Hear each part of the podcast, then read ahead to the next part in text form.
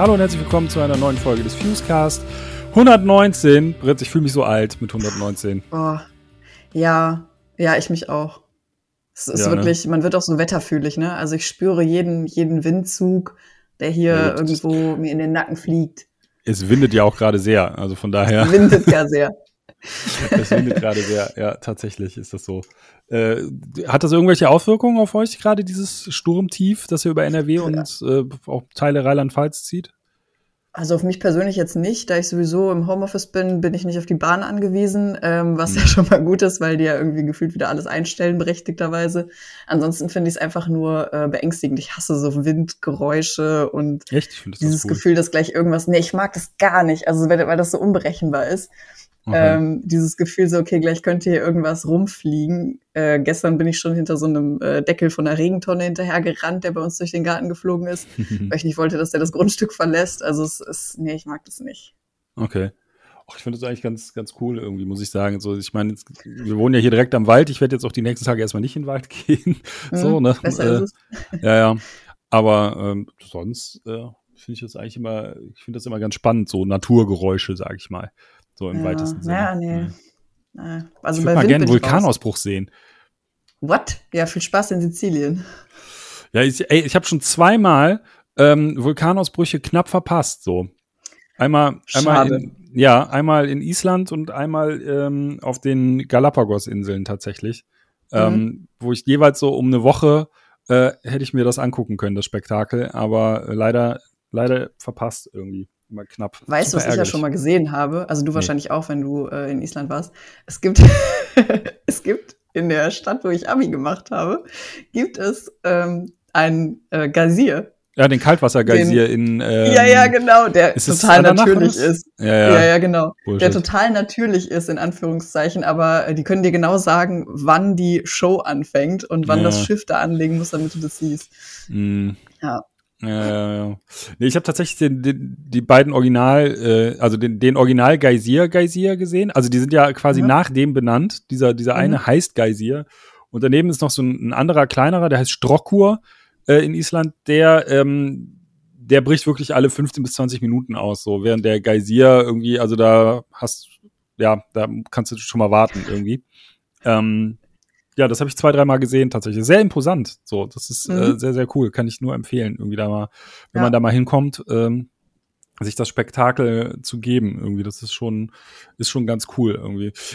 Was mir da halt auch immer aufgefallen ist, ist dieses so, weißt du, während in Deutschland überall alles irgendwie, ja, es gibt überall Geländer und alles ist abgesperrt und da ist halt so ein bisschen, also da steht dann so, ein- ist dann so ein kleines Schildchen in den Boden gesteckt, so Vorsicht, das Wasser hat 100 Grad, so, ne?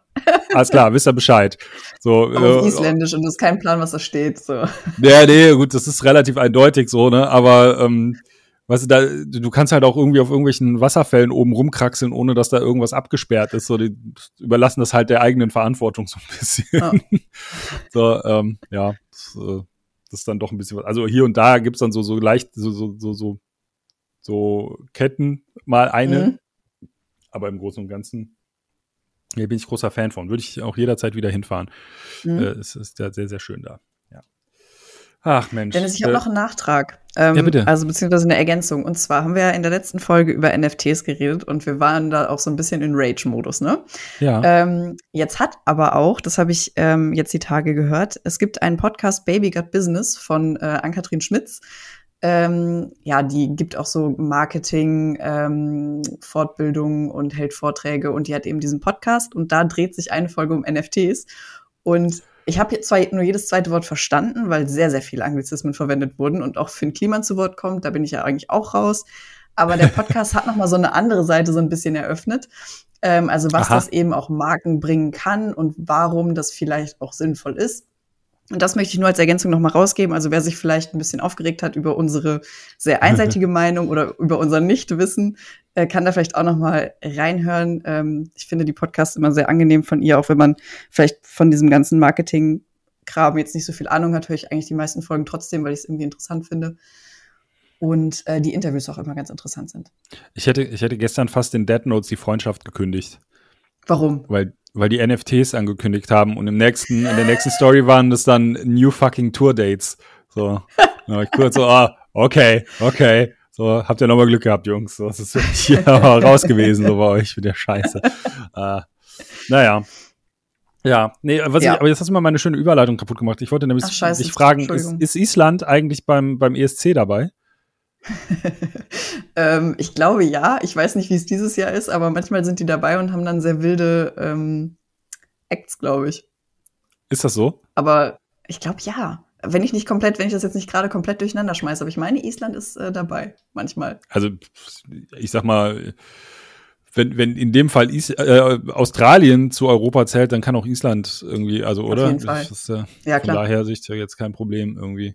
Ähm, ja, nee, weil ich Überleitung nämlich, Dennis aber ja, auch. Ne, ich wollte noch mal kurz darauf zu sprechen kommen, dass, dass ja Eskimo Cowboy jetzt nicht beim ESC sind. So hatte ich ja. das äh, auch in Rage Hat versetzt. mich nicht getroffen. Nee, null. Okay. Ähm, also ja, ich, ich habe ja schon öfter gesagt, ich bin jetzt kein, kein großer Fan der Band ähm, und deswegen macht es mich jetzt auch nicht wütend, ähm, weil ich werde es trotzdem gucken. Hast, hast du keine Petition unterschrieben? Nee, nee, auf gar keinen Fall. Hm. Du? Das, Nee, auch nicht. So, ich muss halt sagen, also worauf ich nämlich eigentlich hinaus will, ich will gar nicht groß um, um äh, Eskimo, über, über Eskimo Callboy und den ESC widersprechen, sondern um dieses Phänomen äh, irgendwie von, von äh, beleidigten Fans irgendwie so ein bisschen. Also ja. ich muss sagen, ich fand das, ich fand da jetzt äh, Eskimo Callboy gar nicht irgendwie, ja, ich will nicht sagen unangenehm oder sowas, aber dieses, äh, oh mein Gott, Deutschland verliert jetzt nur, weil Eskimo Callboy nicht mitmachen dürfen und äh, wir müssen jetzt ja. hier eine Petition starten mit 50.000 Leuten so. So, also ich muss, ich muss, ich hatte das Gefühl so, das lässt die Band zu Unrecht äh, irgendwie in so einem Licht als schlechte Verlierer dastehen, irgendwie ja. so ein bisschen. Äh, auch wenn es äh, und selbst wenn es unfair ist, so die ganze Welt ist unfair, keine Ahnung, ne, warum das dann, also hm, weiß ich nicht. Also ich fand das so ein bisschen schwierig, muss ich sagen. So, das war so ein bisschen Snowflake äh, ja, rumgejammer. Also ich finde, ich finde, es hätte schon, also andererseits ist auch die, die, sind die Leute, die die Entscheidung getroffen haben, sind ja auch keine Begründung schuldig. Ähm, aber ich glaube, das kam halt für viele so super überraschend, weil sich alle quasi darauf eingestellt haben, ja klar, klar fahren wir mit äh, Eskimo Callboy zum ESC und vielleicht gucke ich das dann dieses Jahr auch mal und dann heißt es plötzlich, ach so, nee, äh, werden es nicht, sondern wieder irgendwelche, sorry, will keinen beleidigen, ich kenne die alle nicht, die jetzt äh, nominiert mhm. sind, aber irgendwelche Leute, die nicht vielleicht die gefühlte Größe von Eskimo Callboy haben. Ja, also ich finde halt auch als, als Fan irgendwie, muss man da so ein bisschen drüber stehen, oder? Also da muss man schon so, finde ich jetzt jedenfalls, also, da, also ich meine, ich kann es irgendwo nachvollziehen, ne? Ich kann mich auch an, an früher erinnern, so, da war auch immer dieses so, wir gegen die, Punkrock gegen irgendwie die Hip-Hop-Kids, so, ne, wir, wir sind viel cooler als ihr, keine Ahnung. Äh, rückwirkend betrachten ist es halt total lächerlich, so, ne? Also, es ist, keine Ahnung, also, ah, ich tue mich ja, da einfach extrem also, schwer mit. Hm? Sagen wir mal so, seid einfach froh, dass ähm, wir vielleicht nicht mit Eskimo Kolber beim ESC sind, weil vielleicht hätten sie auch einfach verloren. Weil man weiß einfach nie, also ich finde es immer sehr, sehr schwierig einzuschätzen, ob jetzt eine Band oder eine, ein Künstler, eine Künstlerin gut abschneiden wird oder nicht, weil das einfach oft unberechenbar ist. Dann stehen da noch irgendwelche politischen Geschichten hinter, die dann da noch bei der Punktevergabe irgendwie beachtet werden. Ähm, deswegen, ey, wer weiß, ob Eskimo Callboy überhaupt irgendwo weiter nach vorne gekommen wären oder ob sie nicht auch auf dem letzten Platz rumgedriftet, rumgedriftet werden. Also regt euch nicht auf. Fuck it. Es wirft halt ein schlechtes Licht irgendwie auf alle. Irgendwie, ne? Ist klar, es ist der ESC und es ist ein bisschen, und, keine Ahnung, es wäre natürlich lustig gewesen, wären die da gewesen und, und, und, so, ne? Aber, also, ich meine, letztendlich hat die Band doch das bekommen, was sie letztendlich, also weiß ich nicht, ob sie das wollten, aber ne, die haben die maximale Aufmerksamkeit dadurch bekommen. So, das muss man halt ja. einfach ganz klar so sagen. Ähm, gleichzeitig irgendwie, also auch jetzt durch die Nummer schon wieder so, ne? Jetzt, jetzt gibt's da irgendwie so eine Petition mit 50.000 Leuten, so, wo ich mir auch denke, so, äh, brauchen wir das so, ne? Ich, da gibt's ja nicht irgendwie Petitionen für irgendwie wichtigere Sachen, keine Ahnung, für einen schnelleren Kohleausstieg. Tattoofarben.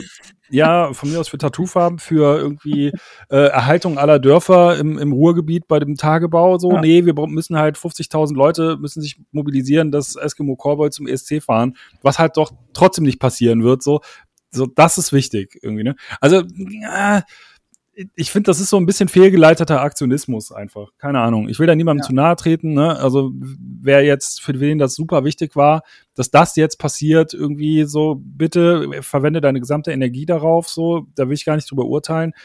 Von meiner Sichtweise aus ist es halt irgendwie Quatsch. So, sorry, das muss ich jetzt einfach mal so klar sagen. Ne? So. So. Ja, genau. So Wort, das ist jetzt hier, mein Wort ist Gesetz. ja, um Himmels Willen, ey. Ja, keine Ahnung. Also ich finde, es ist halt, ne, in einem halben Jahr redet da kein Mensch mehr drüber. So, das ist halt einfach egal. Ne? Also, ja. Keine Ahnung. Also dann lieber eine Petition machen. Ja, und an machen. dem Punkt bin ich auch jetzt schon. So, es ist mir ja. so, ja gut, dann, dann sind die halt nicht da. Ich werde es trotzdem gucken, machen wir uns nichts ja. vor. Dann lieber eine Petition machen gegen die WM in Katar oder so. Weiß genau. Also, ne, ich, hm also da kann man wirklich seine Internetunterschrift für, für 10.000 Mal irgendwie wichtigere Sachen äh, verwenden als dafür irgendwie. Also ja, egal. Lass uns das Thema hier abhaken. yes. Daher, das mehr habe so. ich auch gar nicht so zu sagen. Ja. Als nächstes käme ja ein Interview, das kommt auch noch ein Interview. Ähm, ja. Aber ich muss ja sagen, ich habe in letzter Zeit so richtig. Du hast Pech gehabt, ne? Ich habe richtig Pech gehabt. Ich bin richtig richtig genervt gewesen oft, ähm, weil, ja, also ich sag mal so, es gab mehrfache Anläufe bei diversen oder bei zwei Interviews und ähm, ja, bei nie ist jemand aufgetaucht. Also in dem einen Fall saß ich. Ja. Hm? Du bist immer sitzen gelassen worden, ne? Ja, ganz alleine im Zoom-Meeting. Äh, es gibt nichts Traurigeres. es gibt wirklich nichts Traurigeres, vor allem wenn man die Kamera schon anhat, weil man denkt, naja gut, gleich passiert's. Und dann irgendwann wacht man so auf, weil man kurz eingenickt ist, gefühlt, weil einfach niemand aufgetaucht ist und das bei wiederholten Versuchen.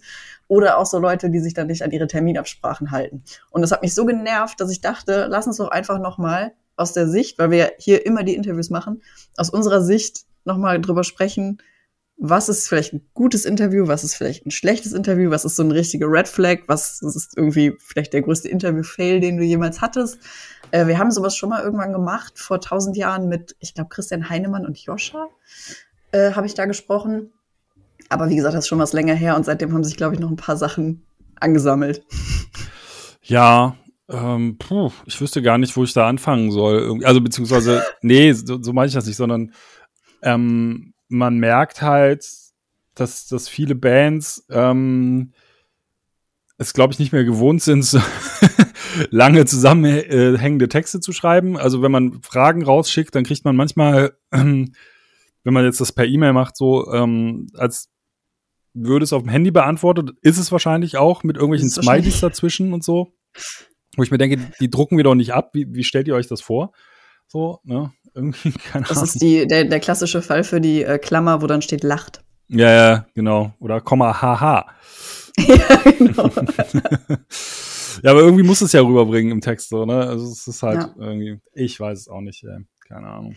Also ich finde ja grundsätzlich äh, kann man das irgendwie so ein bisschen aufteilen, dass äh, das persönliche Interview ist für mich das Beste. Danach kommt irgendwie ein Meeting, also ein Online-Meeting-Raum, sei es Zoom oder sein Caster oder irgendwas anderes.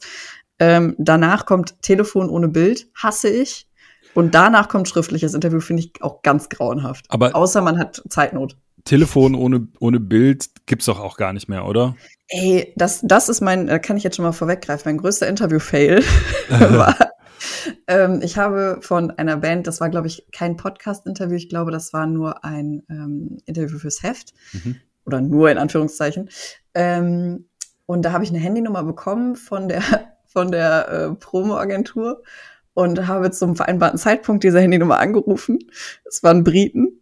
Und ich hatte jemanden dran und der war auch so, hello. Und ich so, ja, hallo, hier ist Brit vom Fuse Magazin. Ich bin hier für das Interview. Und er war so, was? Wer? Was für ein Interview? Und dann haben die mir einfach eine falsche Handynummer gegeben. Uh -huh. ähm, und dann, der war aber ganz nett, also war jetzt nicht ultra peinlich, aber es war schon unangenehm. Vor allem dann nicht so, was mache ich denn jetzt? Es ist irgendwie hast, 8 Uhr abends. Hast du nicht den einfach interviewt? Ja, wäre auch witzig gewesen. Und was machen Sie so beruflich? ja, jedenfalls habe ich dann einfach auf gut Glück, weil das jetzt nicht die Riesenband war, habe ich dann bei Instagram einfach mal hingeschrieben und habe gesagt, ähm, ey Leute, wir haben jetzt ein Interview. Aber hier ist, also ich habe eine falsche Nummer. Also, und die war auch komplett falsch. Da war nicht mal ein Zahlendreher drin. Das war einfach wirklich eine komplett falsche Nummer. Äh, ich ah. weiß nicht, wo die herkam. Und dann äh, haben die mich äh, haben die mir dann die richtige Nummer geschickt, zum okay. Glück auch relativ schnell. Aber das war wirklich so dieses, ja, wa was für ein Interview machen wir? ja, geil. Ja. Das, äh, ja, das hätte ich gern gelesen, irgendwie, das Interview. ja. oh Mann, und und ähm, was machen Sie gerade? Ach so, Sie sind in der U-Bahn, okay. ja. ja, man muss aber schon sagen, also in den letzten zwei Jahren, ähm, es gibt eigentlich nur noch Zoom, oder? Ich meine, persönlich treffen ja. ist eh nicht so gerade. Dann hast du diese, ähm, ja, dieses, übers Telefon machst du eigentlich auch nicht mehr so. Also es ist eigentlich alles Zoom oder, oder FaceTime oder irgendwie sowas, ja. so, ne? Also. Ja. Anders. Das finde ich wiederum ganz angenehm, wenn man wenigstens die Leute sieht. Also, das hm. ist ja auch das, was am, am persönlichen Interview irgendwie immer so ein bisschen äh, besser macht, dass man auch so eine Bindung ein bisschen aufbauen kann, zumindest schon bei der Begrüßung und so. Ja, ja ach, ich meine, du hast jetzt eben gesagt, du hast E-Mails, äh, E-Mail-Interviews. Ich mh, mm, würde fast sagen, dass ich ab bis zu einer bestimmten Größe bevorzuge ich die tatsächlich, weil, also ich hatte ja eben im Vorgespräch zu dir gesagt, ich muss noch fürs nächste Heft sieben Interviews machen.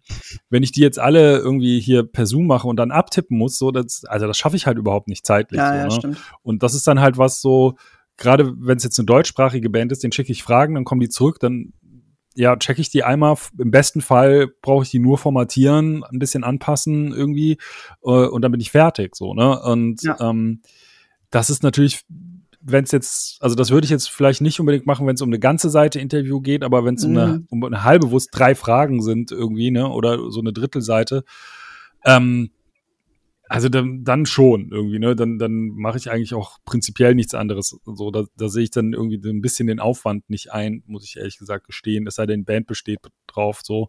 Ähm, ja, das ist halt so ein, so ein Ding, aber das ist natürlich immer so eine, wie eine Schachtel Pralinen, ne? Du weißt nicht, was du da kriegst. ja, gleiches hatte ich mal, das habe ich, glaube ich, in dem letzten Podcast erzählt, weil es da schon war. Ähm, ich hatte eine Titelstory mit einer Band, was ja bei uns immer so bedeutet, anderthalb bis zwei Seiten. Mhm. Und ähm, es war aber gefordert, dass ähm, Fragen schriftlich geschickt werden. Und das war dieser klassische Fall von, naja, ich habe auf dem Handy geantwortet und das sah relativ lang aus.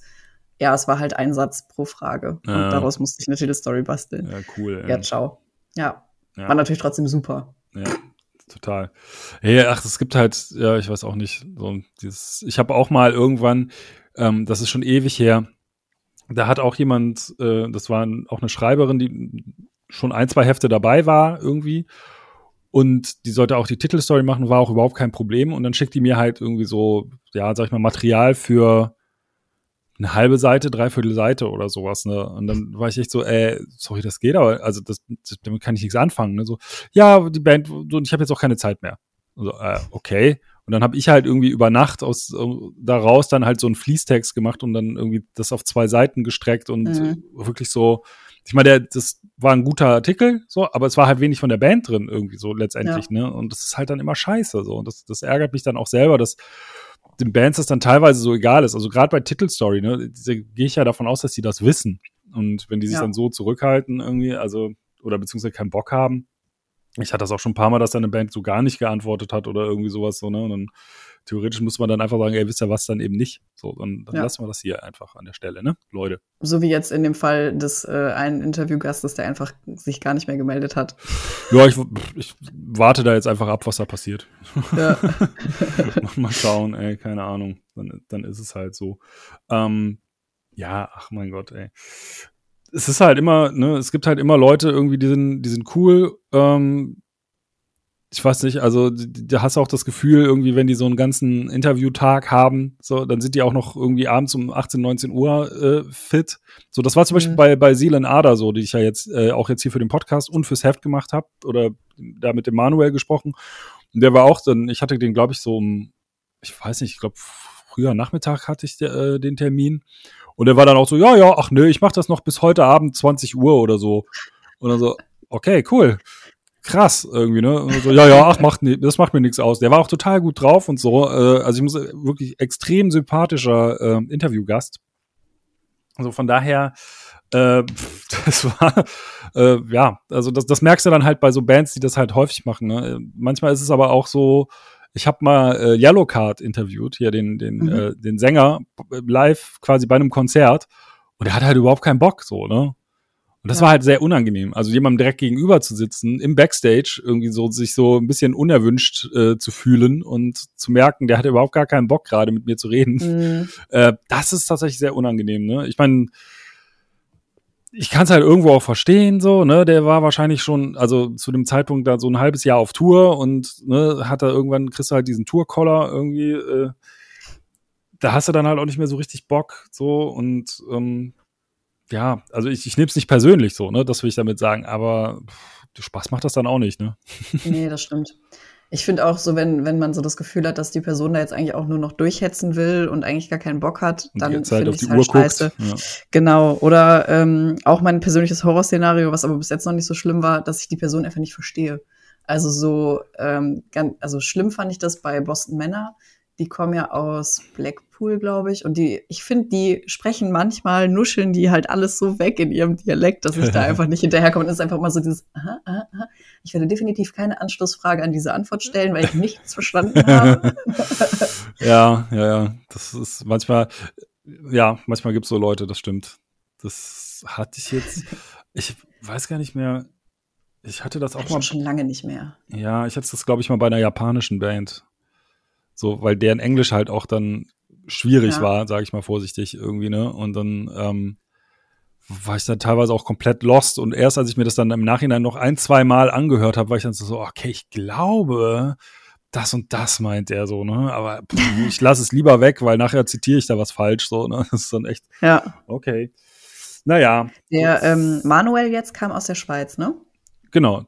Das, Hat er Schweizerdeutsch geredet? Nee, nee, absolut Hochdeutsch irgendwie. Okay der ist ja auch halb US-Amerikaner irgendwie, also der ist ja sehr, ähm, wie sagt man, kosmopolitisch aufgewachsen, glaube ich. Mhm. So, das war, das war Hochdeutsch. So, von daher.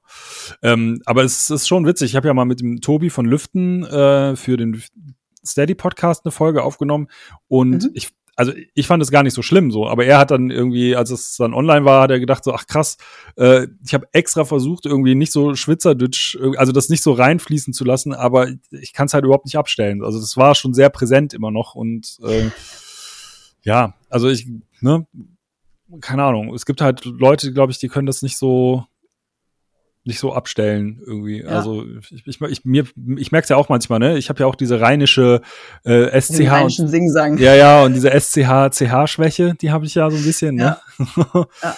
Und ähm, wenn du Richtung Eifel gehst, dann hast du auch dieses B und P, ne? Dieses immer gern vertauscht wird.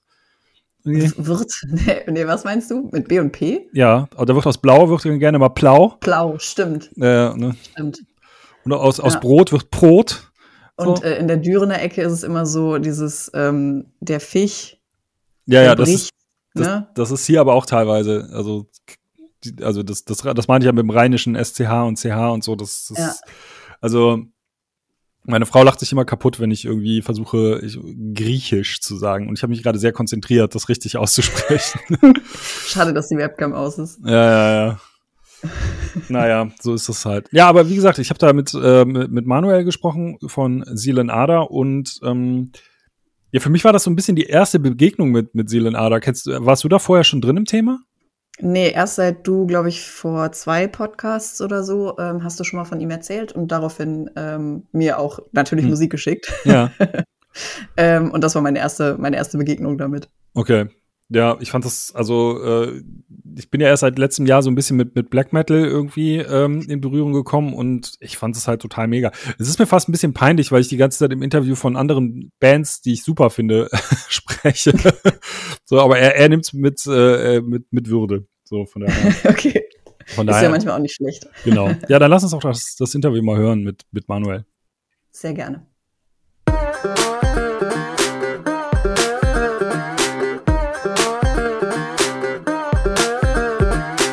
Ja, äh, herzlich willkommen. Ich habe heute einen Gast hier im Podcast. Ähm, bei mir ist Manuel von ähm, Seelenader oder von Seelenader oder bist du Seelenader? Wie, ich höre. Ich glaube, da sind jetzt auch noch ein paar andere Leute mit bei im, okay. im Live-Wesen. Ja.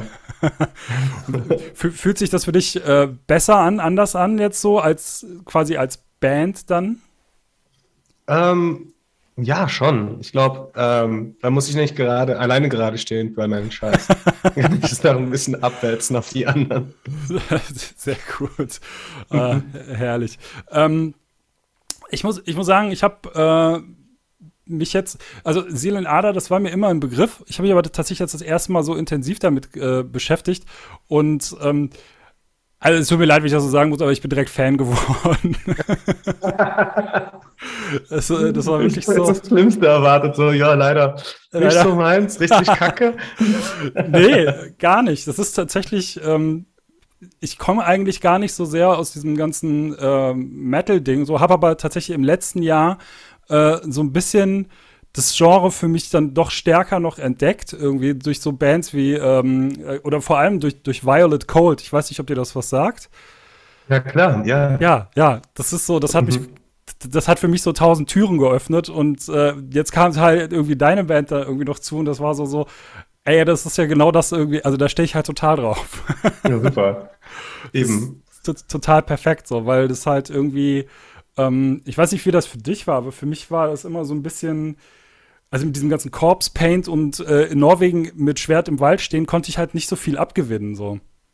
Das war auch nicht so meins. Ähm, mhm. Obwohl ich als Teenager in einer Black Metal Band war. Mhm. Wir haben, wir hatten aber das Budget nicht für Schwerter. äh, ja, dann ist es halt bei der Musik geblieben. Okay. ähm, worauf ich jetzt gar nicht so groß eingehen will, weil ich glaube, das hast du auch schon tausendmal erzählt, die Geschichte, aber weil ich das jetzt auch nochmal gelesen habe, die ganze Idee dieses äh, Black Metal mit Gospel und äh, Black Music irgendwie dazu vermischen, kam ja aus so einem ähm, Internet-Ding, also dass du halt gef Leute gefragt hast, welche beiden Stile kann ich äh, miteinander verbinden. Würdest du sagen, dass aus diesem, in Anführungszeichen jetzt so Spaß, irgendwie, ich mache irgend so einen so Shitpost und bastel an einem Song draus, ist er jetzt aus Spaß ernst geworden und irgendwie, wann hast du gemerkt, dass das für mehr als nur einen Song taugt, so dieses Experiment, sage ich mal? Ähm, ich glaube, nachdem ich das erste Mal versucht hatte, es hatte schon kacke geklungen, schon so, aber ähm, ich, ich, mochte halt die Idee, weil äh, rein, äh, nicht intellektuell, aber das Gedankenspiel von äh, den, den Norwegern wurde das Christentum so auf, aufgetischt und den Schwarzamerikanern auch. Mhm. aber sie reagierten auf komplett verschiedene Weisen. Und dachte ich, ja, wie wäre es, wenn, wenn jetzt die Schwarzamerikaner dann halt Satan toll fänden? So. ja. Ähm, ja, jetzt bin ich gefroren, habe ich das Gefühl. Oder? Ja, alles gut. Alles, alles gut? gut? Ja. ja, ja. Okay. Hm.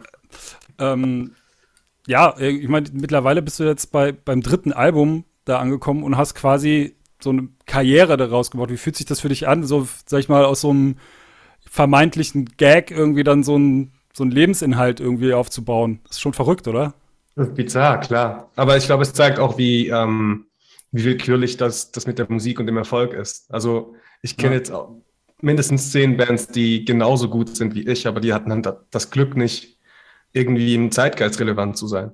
Ja. So. Und ähm, ja, also ich sehe das halt mit, mit einem Lächeln so eher. Ja. Weil das kann, so, Ruhm ist ja nicht für immer. Und ich glaube, solange ich das jetzt machen darf, dann genieße ich das. Ja, voll. Mhm.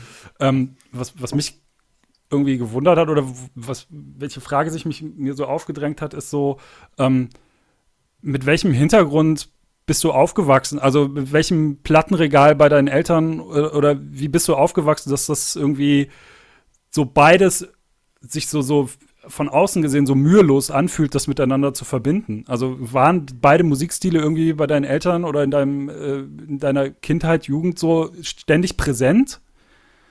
Ähm, also meine Mutter ist Jazzsängerin und die hatten halt immer ähm, hm. Motown-Platten. Mein Vater ist ähm, Salsa-Musiker. Ich hasse Salsa, ich kann es nicht ausstehen.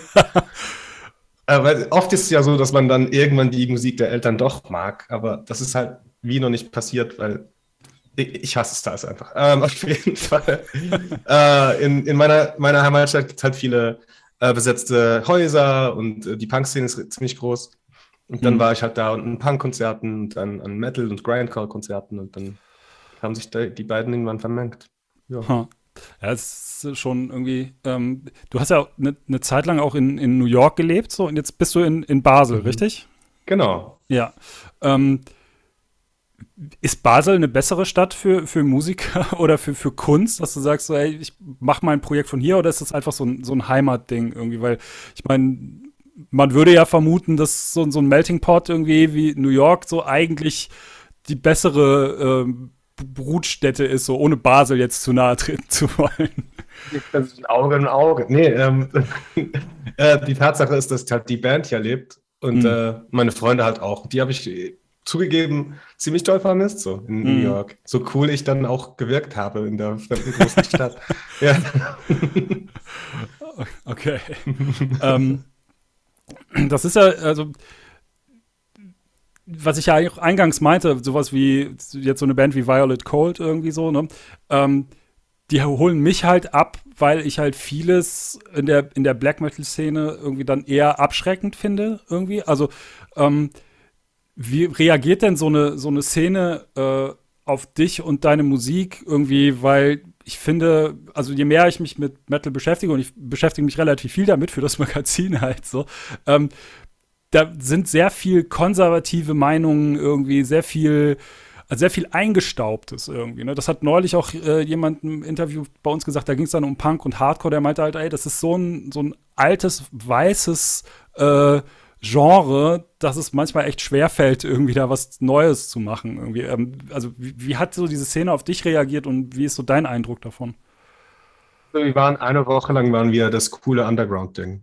Und dann sobald man auf Google einen, einen Treffer gefunden hat, ist es halt schon vorbei. Und ich glaube, das kann man mit einem Augenzwinkern sehen, glaube ich, weil ähm, klar, es ist ein bisschen verstaubt und irgendwie eher konservativ, was jetzt äh, Experimentelles angeht, aber ähm, es gibt trotzdem eine wachsende Hörerschaft, die, die, die Neues hören möchte. Mhm. Und ähm, eben die Alben, die man dann toll findet, die gibt es ja schon. Die kann man auch kaufen und hören. Ich, ich sehe keinen Grund, die, die irgendwie zu emulieren. Ja, ja. Ja, ja voll. Also, das ist, das ist halt wirklich, ähm, ja, auch so, wie gesagt, was mich so ein bisschen immer an dem Genre, ich will nicht sagen verzweifeln hat lassen, aber wo ich immer dachte, so, pff, irgendwie, also mir, weiß ich nicht, mir hat so, so der Zugang gefehlt, der sich irgendwie da im letzten, im letzten Jahr geöffnet hat.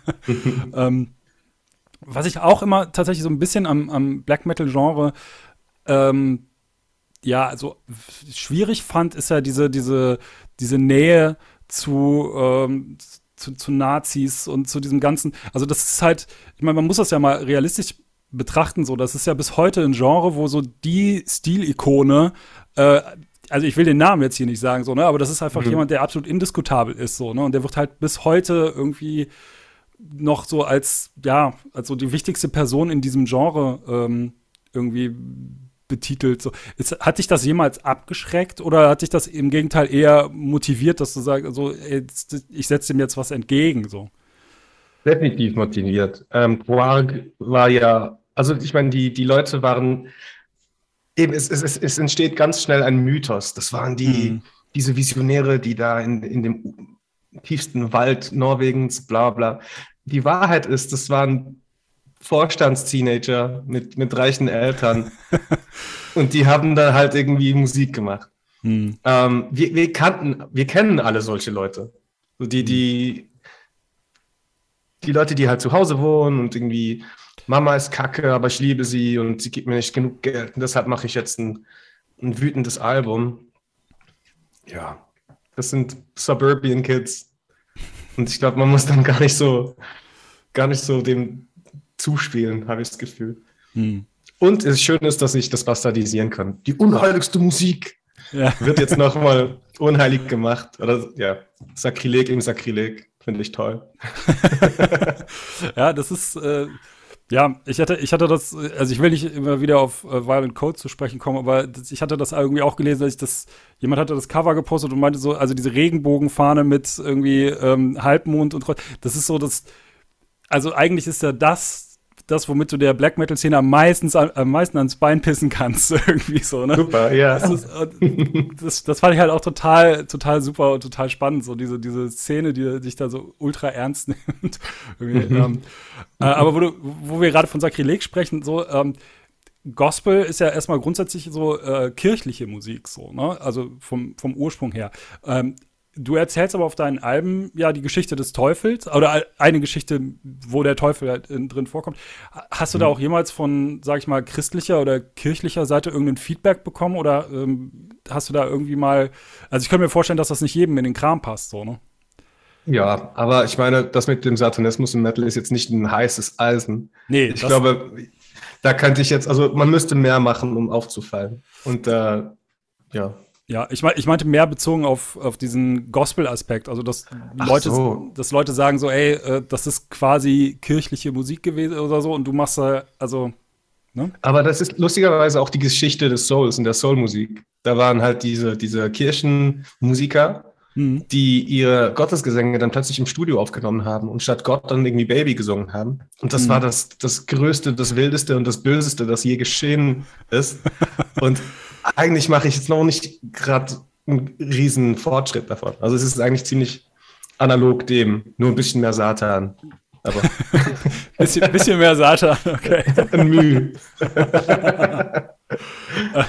ich meine, das Schöne irgendwie ist ja, ähm, was, was dir das ja erlaubt, diese, ähm, dass du halt auf, auf Metal-Festivals spielst oder in dieser Metal-Szene stattfindest, aber gleichzeitig halt auch von so, ähm, jetzt mal dem Feuilleton und, und, und Jazz-Festivals und sowas, äh, die, die finden das halt auch alle spannend. Ähm, ich habe es jetzt eben schon so ein bisschen rausgehört. Ich glaube, du fühlst dich da also eher der Metal-Szene zugehörig oder ist das so, ist das so ein Topf, das, den du gar nicht aufmachst? So?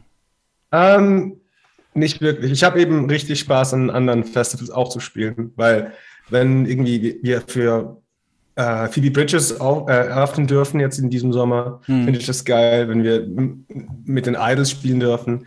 Irgendwie, ähm, ich habe das Gefühl, dass das haben wir nicht mehr lange. Irgendwann wird dann klar, okay, das ist so und so eine Band. Dann ist die Katze ah. aus dem Sack und dann dürfen wir nur noch auch wacken jedes Jahr. Und das möchte ich vermeiden, solange es geht. Wenn, wenn, sich einmal rumgesprochen hat, dass ihr eine Metalband seid, so, dann, ist, ja. dann, dann, ist vorbei mit, mit ja. Feuilleton. Ja. Wie, wie ist denn so, ähm, also wie sind denn so die Reaktionen, wenn ihr vor einem, sag ich mal, nicht Metal-Publikum spielt und dann kommen halt Metal-Songs oder Metal-Parts in den Songs und sowas? Also staust du da manchmal, äh, staunst du da manchmal in staunende Gesichter oder? Ich glaube, weil wir so eine so eine Einstiegsdroge sind, geht mhm. das. Weil wir haben sehr viel, viele melodiöse Gesänge und sowas. Und das mhm. holt die, die Leute ein bisschen ein. Du hast ja vorhin gesagt, dass, dass dich, ähm, dass du wie den, ein, den, den, den Einstieg gefunden hast. Mhm. Und ich glaube, Metal kann man auf zwei Weisen hören. Entweder als Wand, die dich so niedermäht, oder so als, als Rückenwind.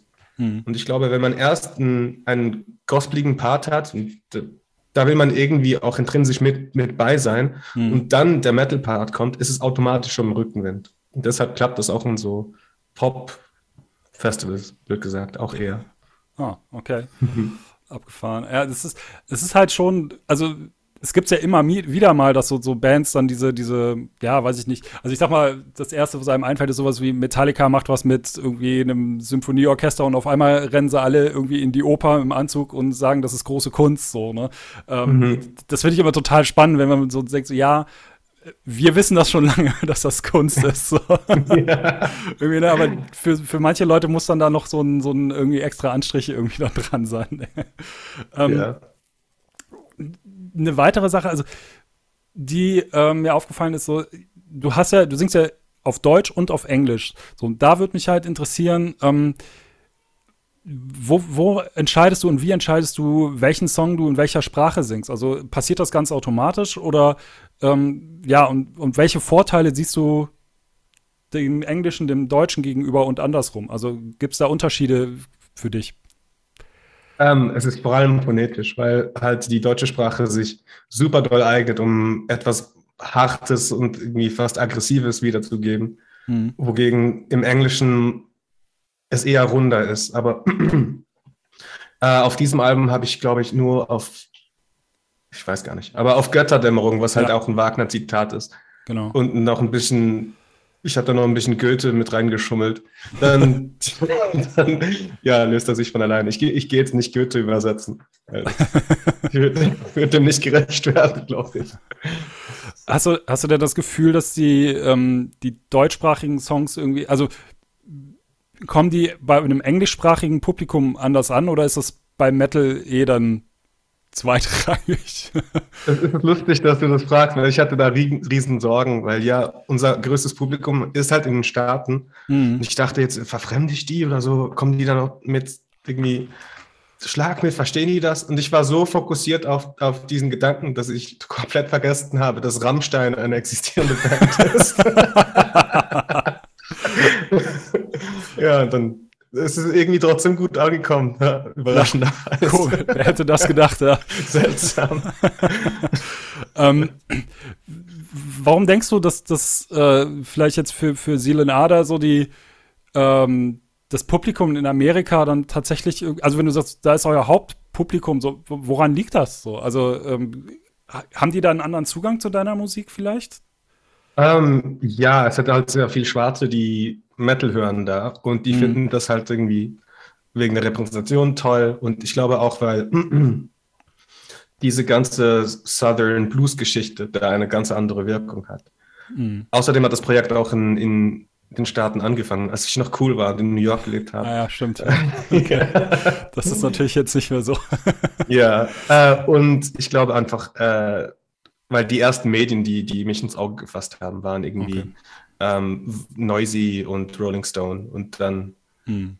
ist das da. Ich, ich weiß, keine Ahnung, ehrlich gesagt. Es könnten so viele Faktoren gewesen sein. Ja, weil du gerade die, die äh, Repräsentation angesprochen hast. Wie war denn das für dich so? Also, ich sag mal, in, in Basel äh, könnte ich mir vorstellen, ist jetzt die, die Metal-Punk-Hardcore-Szene jetzt auch nicht besonders schwarz geprägt, oder? Also, hm, nee. So, ähm, war das für dich jemals ein Problem oder hast du da aktiv nach irgendwie so Role Models Ausschau gehalten oder war das irgendwie für dich überhaupt kein, kein Thema? Nee, ich glaube, weil ich ähm, weder schwarz noch weiß bin, weil ich mhm. äh, gemischt bin, ja. habe hab, hab ich mich sehr schnell gezwungen gesehen, einfach mich zu sein und nicht irgendwie okay. um, um Zugehörigkeit zu buhlen. Und das ist mir dann irgendwie auch zu Vorteil gekommen. Ja, verstehe ich. Ja. Ähm, äh, sorry, jetzt habe ich ein bisschen gerade. äh, ah ja, genau. Ähm, also thematisch bist du ja mit dem neuen Album, knüpft das ja weiter an diese, an diese Geschichte an, irgendwie, die du erzählst. Äh, es gab ja dann aber diese Wake of a Nation EP zwischendurch, die ja sehr viel offener und direkter in ihrer, ihrer Message war. Ähm, war das jetzt für dich eine bewusste Entscheidung zu sagen, ich gehe wieder diesen Schritt zurück? Also ich mache jetzt diese, ich führe diese Geschichte weiter und ähm, ja, macht das jetzt wieder so ein bisschen mehr, mit ein bisschen mehr Inter Interpretationsspielraum? War das bewusst die Entscheidung? Ja, es war eigentlich eher bewusst, dass, dass die Wake of a Nation EP sehr direkt ist und auch mhm. isoliert ist. Okay. Ähm, weil, ja, da, da kann man eben nicht, nicht irgendwie mysteriös drumherum sprechen, weil man wird dann direkt missverstanden.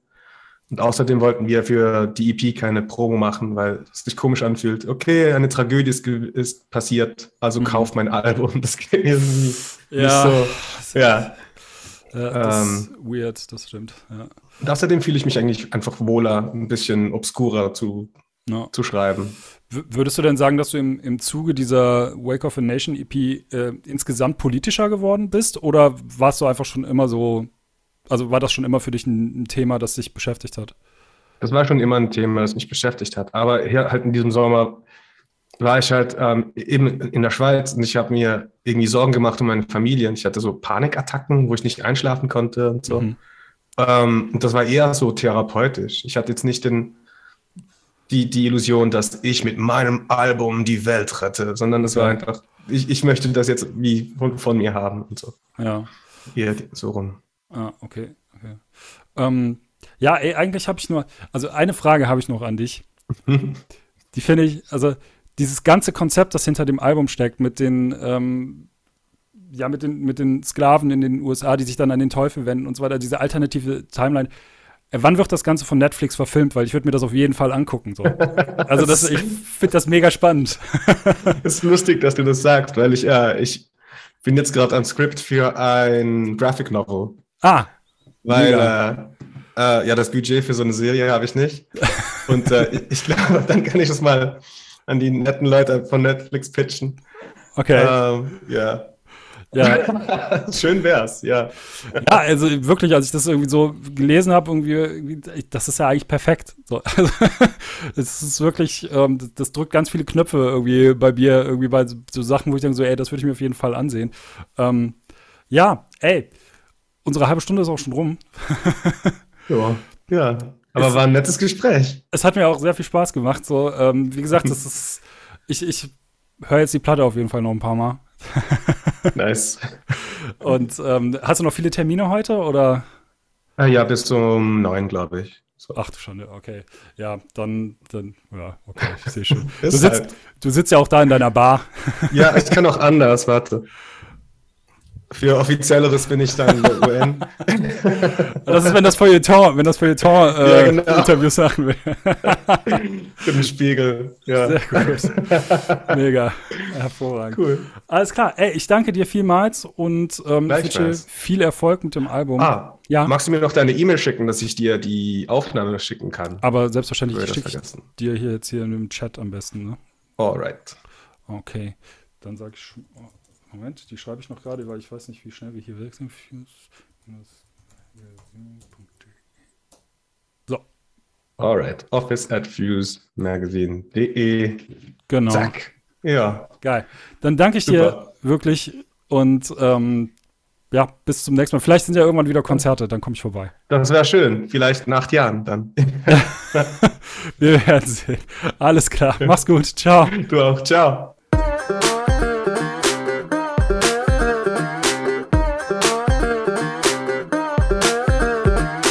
Ja, das war mein Interview mit Manuel.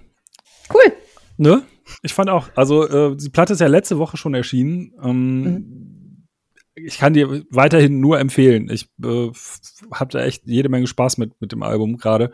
Äh, und ich finde halt diese, diese Mischung extrem cool. Und ich bin sehr gespannt, ähm, weil er ja am Ende habe ich ihn ja da, da gefragt mit dieser, ähm, ne, ob er da, da aus dieser ganzen Story, die dahinter steckt, äh, sein, sein Konzept quasi zur Band, ob er da nicht eine Netflix-Serie draus machen will. Er will auf, er arbeitet auf jeden Fall am Graphic Novel, hat er gesagt. Ach geil. Ja, und das äh, finde ich extrem spannend, weil ähm, wer weiß, vielleicht ist das auch nur der erste Schritt zu, äh, zu einer Netflix-Serie oder irgendeinem anderen Streaming-Anbieter deiner Wahl. Ja. So, das wäre auch witzig. ARD-Mediathek oder sowas. Genau, das wäre was für die ARD-Mediathek. Äh, ja, dann hätten die mal wenigstens ein Argument, äh, da sich was anzugucken. Entschuldigung, der Vorkoster Ach so, ja, stimmt. Das gucke ich natürlich regelmäßig in der ARD-Mediathek. Mhm. äh, ja, ja, natürlich. Hm, guck ich ich guck gleich mal rein, Britt. Mach ich, mach ich, mach ich. Mhm, danke, danke. Ja, ey. Gib mir die Klicks. Ich würde sagen, ähm, wir sprechen uns dann einfach in zwei Wochen wieder. Gucken wir mal, ob wir Auf da ein Interview Fall. haben. Ja, mal gucken, ob ich wieder sitzen gelassen werde. Ja, wer weiß, wer weiß. Mal sehen. Ich, ich glaube nicht. Bei deinem nächsten äh, Interviewgast, glaube ich, könnte alles gut werden, oder? Ja, hoffe ich. Hoffe ich für ähm, euch. Alle. Alles klar. Dann mach's gut, Britt, ne? Bis dann. Tschüss.